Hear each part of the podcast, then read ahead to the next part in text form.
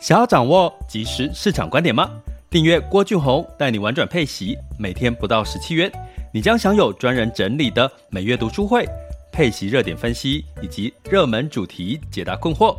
不论你想通过基金、ETF、美股或台股打造你的现金流收入，我们都能为您提供支持。点选资讯栏的订阅链接，了解更多。让我陪你一起投资理财。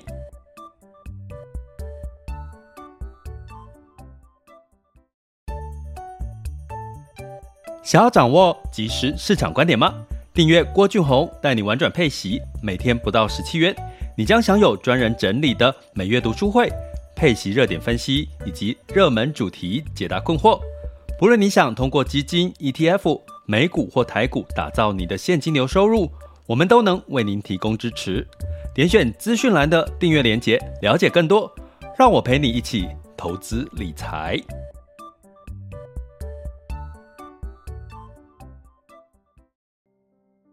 各位亲爱的学员以及听友们，大家中午好、下午好、晚上好。今天来到了二零二二年的八月十七日周三的时间喽，又是中午喽，吼，好吗？大家好吗？要跟大家问声好哈。那在这个呃市场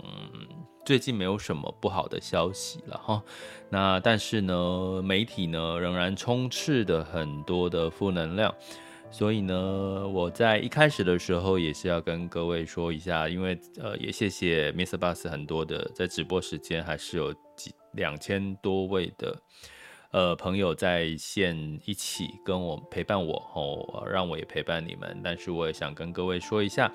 呃，我常喜欢跟各位讲，一切就是都是最好的安排，生命就该浪费在美好的事物上。呃，所以呢，这个很多的事情都是个过程，吼。那嗯，基本上很多事情都会过去的，那就看你怎么去呃珍惜现在的一切，吼。其实我昨天去录了一个做上了一个节目录影，然后，所以我们昨天没办法直播。那其实过程当中的艺人呢，都讲了他们的故事。那他们的故事呢？我听到后来，我听到的一个，我觉得一个重点就是这些艺人后来都有改，都呃越来越好，就是他们其实是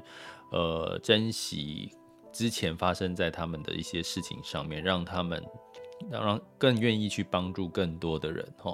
呃，也让他们在他们的舞台上面发光发热。所以呢，呃，其实每个人都一样哈，不管你现在处于不同的呃生命的哪一个阶段，呃，你都是一个过程。那呃，你会有越来越好的一些事情发生。但是重点就是你要。怎么去看待这些事情？哦，它就像是我们人生当中的一个一个修炼的过程。哦，那同样的呢，我们今天要来聊什么？哈，今天要来聊的是这个，呃，我们觉得通膨应该差不多，似乎压力已经降下来了。哈，可是真的是这样吗？那美国呢？呃，又公布了一个签署。哈，美国总统拜登呢又签署了一个通膨削减法案。哈。那它中间有什么亮点呢？它带来的意义是什么呢？哈，我们就今天想来跟各位聊一下这件事情。哈，那是周二，哈，诶，周二是昨天嘛？哈，昨天签署的这个通膨削减法案。哈，那呃，到底是什么样的一个情况呢？那我们就来简单的聊一下。那在这个，我先讲一下通膨这件事情哈。通膨，我们之前提醒大家要关注的就是油价。那油价的确有降下来了，哦，有持续的往下走呢，甚至这个呃，这个西德州原油也跌破了九十块钱哈。那布兰特原油也也慢慢的低于接近了九十块钱哦，有可会不会跌破到八九十块哈？那这个油价降下来呢？其实，呃，我们之前如果还有大家有印象，我们有提过哈，其实油价是属于这个供给面的关系哈，就是为什么油价一直下不来？其实并不是说，呃，用油的需求非常非常非常的大，而是因为这个这个产油国他们就不增产，好，OPEC 不增产，就或者是增产就是少少的一些这个新增的这个供给量哈。那为什么不增产呢？这也因为过去哈这些油公司它也学聪明了，我增产，我增加我的投资支出，我其实只是让油价降下来，然后我又没有得到好处，我还要多花了很多的成本，所以现在油公司学乖了，就是我就不增产，我就不去做增更多的设备投资或。资本支出，呃，投资支出，哈，就像相反的，像这个，呃，台积电，哈，是不是最近的新闻的消息，就是他做了这个，呃，月每一年都会做资本支出都是在成长，哈，呃，但是呢，也相对的，它的毛利，哈，就会受到一些些的影响，所以呢，你会看到今年以来，这个油公司的获利都非常可观，哈，都是这个两位数、三位数的成长，就是一百趴、两百趴的这种成长，哈。那这个也让这个油价今年的能源相关的企业呢，像巴菲特呢，呃，在上半年的时候都在增持这些油公司哈，所以呢，这是有一些些的故事跟逻辑，你只要看懂了，你就知道哈。所以油价，你看哦，最近的油价回落，可是油公司的这两天的这个股价并没有大幅度的往下走哈。那我们只能说，因为他们的获利还是非常的吸睛哈，那但是我们回到通膨才是我们要关注的议题哦。那到底通膨，油价已经在降啦，那通膨会不会应该要降下来？因为通膨降下来呢，就会带来的是什么？这个呃，这个不要那么强烈的升息哈。可是呢，我们就观察到一件事，我们刚刚讲说油价是因为供给哈，所以呢油价下不来。那真正呢，你要让通膨降下来的部分呢，你必须要靠的是什么？靠的是这个需求面的呃往下走哈，就需求下降哈，你才有机会哈，这个往下走哈。那可是需求降了吗？需求降了吗？所以我最近跟各位提的是说，大家可以看到是，如果以美国的基本面，你看到它的就业数据，看到它的消费，好像这个沃尔玛。沃尔玛呢，公布它的最新的这个第二季的财报，其实它反而上修了下半年的这个获利的预期，哈，呃，而且它的这个第二季的财报居然比市场预期的来得好些，哈，所以造成这些消费类股在这两天的一个反弹，哈。所以呢，代表什么？需求并没有完整的降下来。那需求没有降下来，消费没有降下来，甚至下半年会调整的原因是什么？高盛对这件事情提出了一个看法，就是说，其实简单来说，基本上啊，这个劳动市场还是失衡的。怎么说呢？也就是简单的一个数据，就是其实职缺，就是企业释放出来的工作职缺，比现在的就业人口还要多，多多少人呢？多了四百八十万人。我讲的是美国，也就是说，现在有四百八十万个职缺，是比现在就业人口还多，代表说。我今天企业要找到人，大家去思考一下。我企业要找到人的话，我就必须要干嘛？我就必须要拉高我的薪资的吸引力啊，要不然人不会进来。然后你这家 A 公司薪水给那么少，我 B 公司给那么多，那我当然去 B 公司，对不对？但这是人性嘛，要不然不会有这么多什么最近常常被讲的这个有年轻人跑去柬埔寨，就是被高高薪高的这个。获利给吸引，不是吗？所以现在的企业，他要找到人才，他必须要加薪啊。所以加薪这件事情，就让我们刚刚提到的，如果你从通膨的供给面，诶，油价稍微趋缓了，可是需求面并没有降下来，那通膨有没有机会？在九月份的时候再加码升息是有机会的，而且我有跟各位讲哈，因为我我有跟各位讲一件事情哈，呃，我们的频道一直在跟各位讲，就是用客观的看数据，你就不会乐过度乐观。Fed Watch 啊，如果是我们的订阅学员，应该有看我们八月份的 EP 零一的单元，我跟各位讲到了 Fed Watch 的数据，其实升十四码还在四十。五个 percent 的几率其实是高的哦。其实我那个时候还在纳闷说，为什么 Fed Watch 的这个升息十四十四码，也就是说，现在市场普遍预期全年升息十三码，可是三十四码的几率还在四十五。我想说，这代表是到底是发生什么事情？这我我的解读是，未来还是有在加码升息的可能性。到那什么原因会让它有加码升息的状况？就是高盛对于这个提出来的，其实现在企业是很怎么样，很这个缺工的哈。那这个缺工最重要的，呃，其实高盛有公布了一个，就是呃，在成本里面呢。占据这个劳动力成本占最高的就是科技跟工业这两个项目，哈，它的这个劳动力的成本是占最高的。也就是说，我们常常在讲说，呃，工业革命这个的过程当中，自动化、机械化、机械人这些事情还没有成熟的时候，我们的工业制造业、科技业都还是需要大量的劳动人才，哈。所以呢，如果从另外一个角度来看的话，在座的各位哈，最近刚好是大学的这个选科系已经选完了，应该尘埃落定了哈。你会看到台湾的，如果年轻人其实哈。你们要选科系，如果你是为了赚钱这件事情哦，不是为了兴趣或理想，在台湾未来的宿命一定是跟制造业有关系，尤其是电子科技，尤其是有出口导向的，因为它的市场才会大，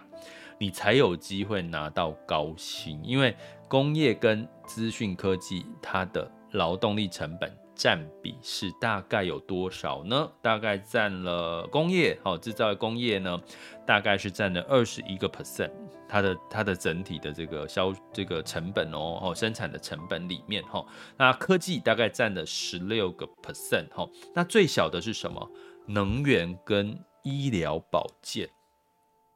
能源跟医疗保健，它其实占用需要人力，所以我刚刚讲说，能源不怕啊，它根本不怕通膨，它根本不需要做资本支出啊，因为它就不需要啊，因为它就维维持现在的供给量，它就可以获利非常丰盛，好不好？我相信这也是巴菲特为什么还持持续的增持这个油能源公司、油油公司的其中一个原因呢、啊？他就他又不。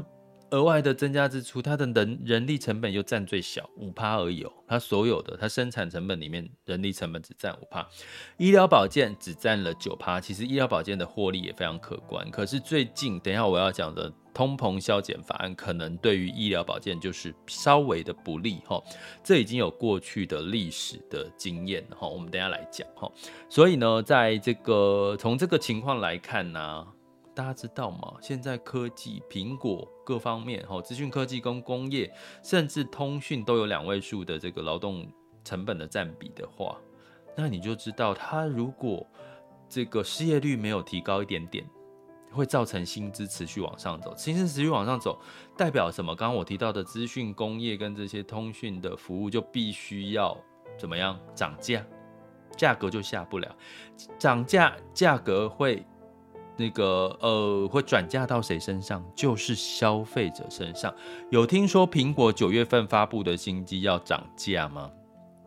有哦，有这样子的一个新闻。越接近苹果九月份的发布会的消息，就越真实哦。过去的历史经验就是，当越接近九月份的苹果发布会的时候，发布的一些 rumor 哦，就是一些谣传或者是消息，其实真实度都越来越高。苹果要涨价这件事情，也是最近。也一直有新闻在在传，也就是说新的 iPhone 十四了哈。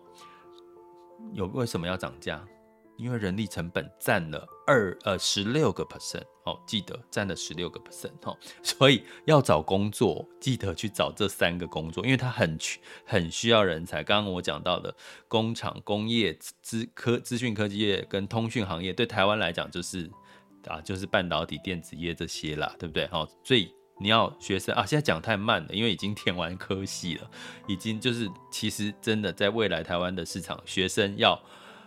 赚大钱，薪水要高，真的就是这些产产业了。其他你说内需搞内需的服务业，其实薪水都给不高，好不好？你要认知台湾现在的事实。有时候你学投资有一个好处，你学总体经济有一个好处，就是你至少看懂了整体的市场的结构，你就会知道自己做出什么判断。对自己有利，因为你想要投资，你的本金、你的收入要先高嘛，你才能够比别人赢在起跑点，不是吗？哈，所以我觉得这点也是蛮重要的，要特别提醒大家哈。好，那我们来讲哈，所以呢，这个呃，美国总统拜登也看到了，似乎也看到这件事情，就是需求面其实降不下来哈。那怎么办呢？他必须就是在周二的时候通过了哈，快速的通过了通膨削减法案。这个削减法案里面面有三个最主主要的方向，一个是跟气候变迁有关系，一个是医疗保险，一个是税务制度有关系。好，那。这个气候变迁的法案，它里面最主要哈，大概有四千三哦，整个通膨削减法案大概有四千三百亿的美元哦，呃，基本上其实不多，其实不多哈。为什么不多？呃，大大家记得过去的这个通膨，就是这个呃疫情期间的补贴方案高达兆兆元以上的，所以这个不多。可是它象征的意义就是它补贴在绿能的投资，比如说购买电动车。好，或者是你屋顶上要装太阳能板，它都提供你租税的补贴。好，这件事情它是在降什么通膨啊？因为我们刚刚讲说这个通膨法案叫通膨削减法案，它在鼓励绿能投资的目的是什么？因为大家知道绿能。我最近跟我一个朋友在聊，因为他在今年呃这两年在主推呃他的这个绿能相关的一些技术哈。我说哎，那请问一下，你们现在绿能的成的这个成本有多高？跟传统能源，我告诉各位，简单的逻辑就是绿能跟传统能源的成本大概是呃绿能大概是传统能源的几倍以上，几倍以上。所以现在问题，绿能之所以最大的问题是没有办法很快的普及，就是它成本太高了哈。所以基本上呢，诶，拜登推出的就是我要补贴你们就对了。绿能成本很高，我补贴你们，不管是你买电动车或安装太阳能板，或者是一些绿能相关的投资，我都给你一些租税的补贴。好了，那钱从哪里来？钱从第二个就是税制方面，这个通膨削减法案里面呢，他提到了哈，就是接下来呢，他至少哈，至少呢，这些法案的资金来源是来自于企业跟富人增税哈，大概呢，企业它设定了这个最低要十五趴，就是企业要。被收十五趴的税，就是不管你东扣西扣，你最低要收十五趴的税，甚至呢，你实施库藏股也要缴税，或者是他在加强企业缴税这件事情的一个查核哈。这个听事情听起来好像是打击富人，然后就有一点公平的一些做法，但是如果我们仔细去看一下哈。看什么呢？其实，在这个呃，二零二一年去年的时候呢，其实美国总统拜登有三点五兆的这个纾困方案里面呢，他有提到这个预算案要将企业的税率从二十一趴调整到二十六点五趴。二十一趴调整到，这是去年拜登的这个呃纾困方案的预算里面提到的哈。可是你看今天的呃通膨削减方案，只有设定说最低企业税率是十五趴，所以它连二十一趴跟二十六趴还有很大幅度的差距。呃，所以这件事情有多大的效益跟效果，我觉得是宣誓的意味比较多啦，就是说我要来那个，因为其实你如果企业征税征太多，其实也是变相的助长通膨，大家应该可以理解。因为我企业缴了很多税，我当然把成本就转嫁给消费者，终端的这些消费产品的，不是吗？所以基本上我觉得这个通膨消减法案里面的十五趴最低企业税率，我觉得也就先参考看看就好了哈。因为过去去年他是提到从二十一趴要升到二十六趴了哈，所以这个十五趴。感觉好像小小小小小鼻子 小眼睛，并没有太大的影响。可是关键有一个第三个，我刚刚讲第一个是绿能投资的补贴，第二个是呃制定最低的企业税率，哈，第三个来自于。呃，这个疗联邦的医疗保险，哈，它拥有药物的议价权，哈，意思是说，如果你年纪大的人呢，他你可以呢去争取降低你的这个处方药的支出。大家知道，年纪大的人就有很多的慢性病，哈，慢性病就是要长期吃很多的处方药，哈，诶，那他就是让这个医疗保险呢具备了这个药物的议价权，去可以跟谈跟这些药厂谈，让他呢这个药。药价呢可以降下来。我跟各位讲这件事情，在过去像希拉蕊的时候呢，其实都有提出类似哈，包含这个相对的降低这个药厂的相关的一些这个呃费用啦、成本啊，或者是这个提高提高它的降低它的利润，然后类似像这样的一个做法。当这些的法案通常一或者这这些说法一说出来之后呢，医药相关的产业通常都出现了一些些的修正，哦，出现一些些的修正。所以呢，我们今天晚上可以来看一下这个联准会的这个，啊，不是联准会啦，跟正，就是呃，healthcare healthcare 的这个相关的股价有没有受到一些些的影响，哦。今天晚上可以来看一下，那所以呢，在某种程度，从这个法案过去的历史经验，哈，也就是说，它有药物的议价权，就是说，哎，年长者可以降低，哈，他的处方药的这个呃药价，那是不是某变相的，就是药厂的这个利润就会变少，哈？那影响大不大呢？其实就从。呃，今天晚上看一下医疗产业的这个股价的变化。好哦，我们明天哦也会跟个大家稍微来追踪一下这个医药产业的这个药这个股价变化，就比较知道它的影响层面大还是不大哈。所以整体来讲，我必须讲的是，这个通膨削减法案，第一个它的四千三百亿美元其实金额不高，可是呢，它重点是在补贴绿能哦的相关的一些。补贴哈，可是这个补贴呢，绿能如果说它是要取代传统能源，它不就又回到供给面这件事情了吗？好，最后我要讲的结论就是说，其实你不觉得它又回到了供给面？因为我刚刚讲油价降下来是因为供给呃下不来，油价过去降不下来是因为供给一直没有增加，需求增加的幅度有限。可是呢，现在呢，在这个美国拜登签署的这个总统签署的通膨削减法案，其实补贴绿能目的也是要取代传统能源，它还是在解决油价上涨的问题。可是回到我刚刚提到的，从需求面的角度，企业好职缺的这个角度来看，似乎在这个通膨削减法案里面也还是看不到这个需求因为这个通膨削减法案而稍微的受到影响的这些数据，好吗？所以呢啊，再加上我刚刚讲说，他去打，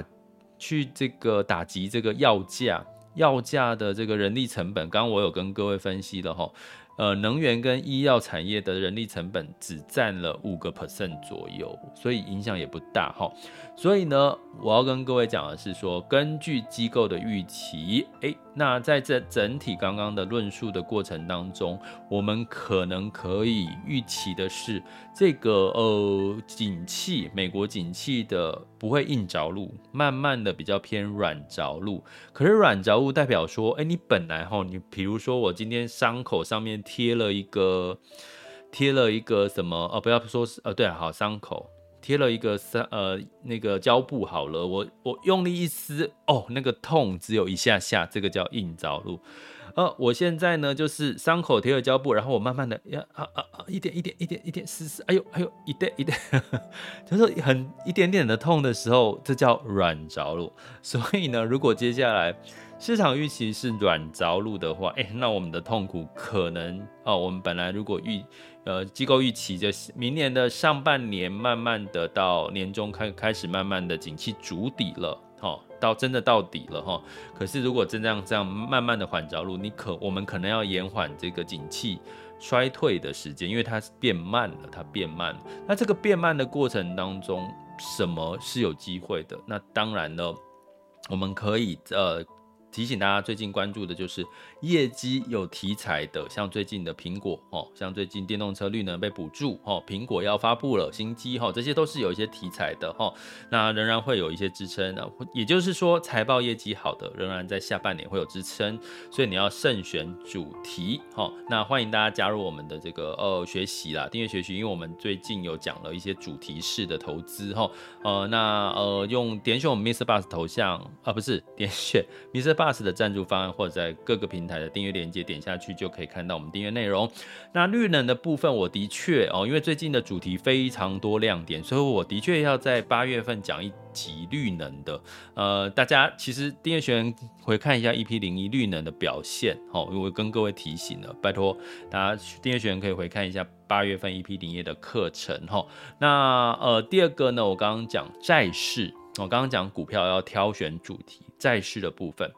的确，呃，是会先要反弹的，因为在过程当中呢，因为景气反而变成了缓着陆，反而让这些企业的违约率不会那么快的就崩，就不会有一堆什么暴雷啦、违约的事情就不会那么快发生，因为缓和的慢慢慢慢撕掉这些伤口的时候，反而让企业有一些喘息的机会。反而是有利于这个所谓的公司债啦，哈，或者一些债券市场，也有利于在缓和的过程当中，让新兴市场慢慢的恢复一些元气，美元慢慢的这个升息的这个升值的几率慢慢的趋缓，哎，那有利于这个新兴市场慢慢的调整，哈，所以呢，相对来讲。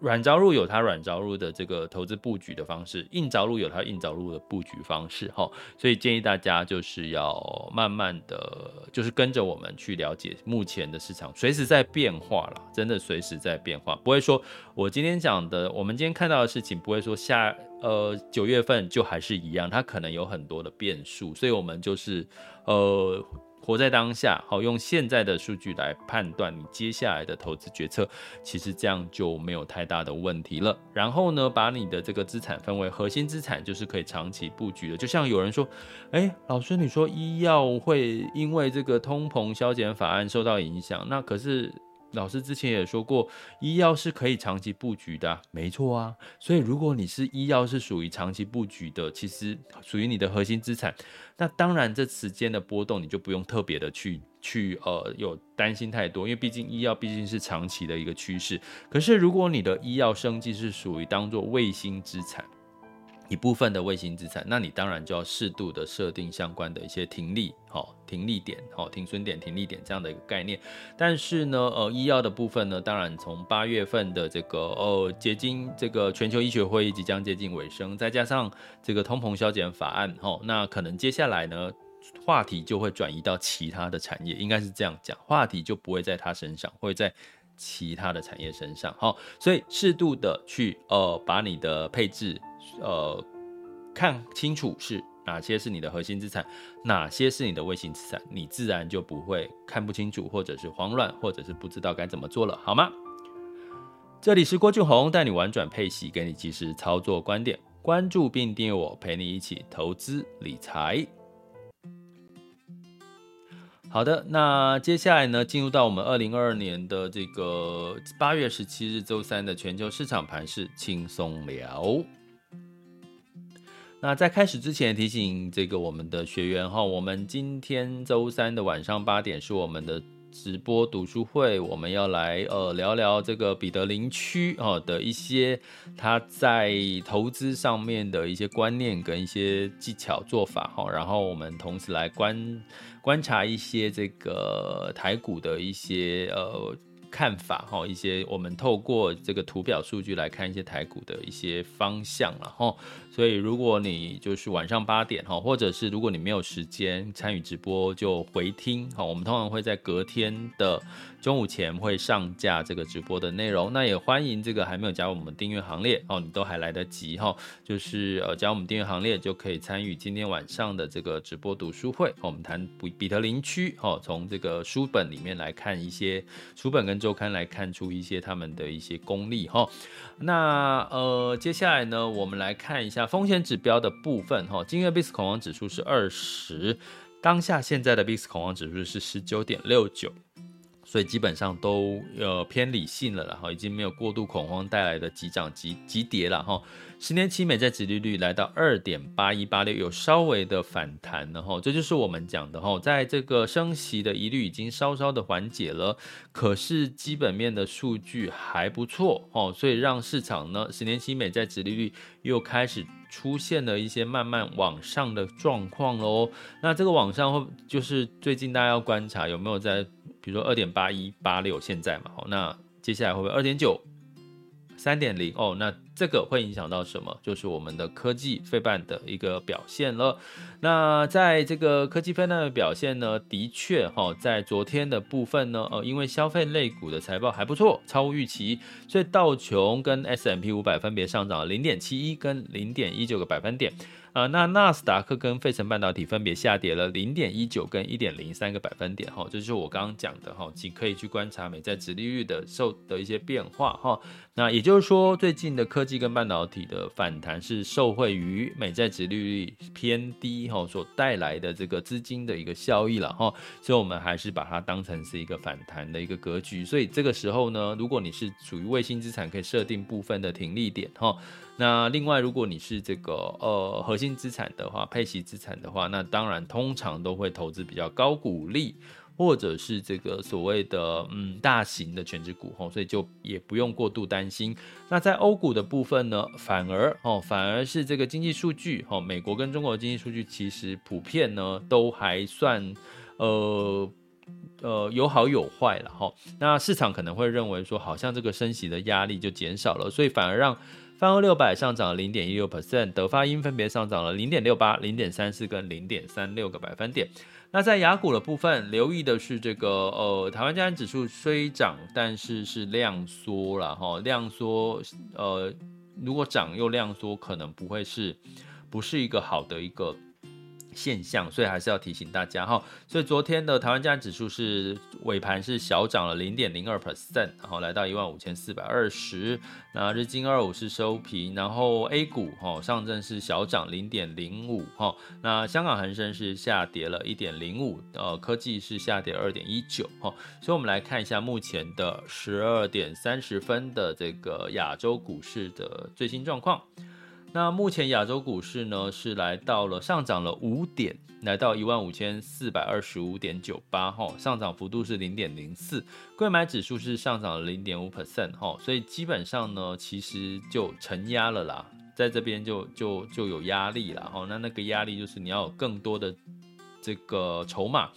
资金哈流入哈，另外一个就是要一些更多的利多的消息啦，要不然这样盘整了一下，资金量少，有可能还会再回跌的几率还是会存在哦，所以要提醒大家还是要小心一下台股。那在这个 A 港股的部分呢，是先跌后涨哈，上证呢上涨了零点二八 percent，来到三千两百八十七，那恒生指数上涨零点八四，恒生科技是上涨了零点九七 percent。那在雅股日经二二五呢上涨一点零五 percent 哈，那在日经日本日元摆脱了这个贬值的压力之后，你会看到最近日日日经指数都是往上走的哈，所以呢跟汇率哦，其实汇率也是影响到股市哈，所以你从这边可以看出一些端倪。那南韩综合指数下跌了零点七 percent，新加坡海峡指数是下跌了零点三六 percent 哈。那我们接下来来看一下这个能源，能源呢，布兰特原油下跌了二点九 percent，来到九十二点三四，哦，也接近了九十元喽。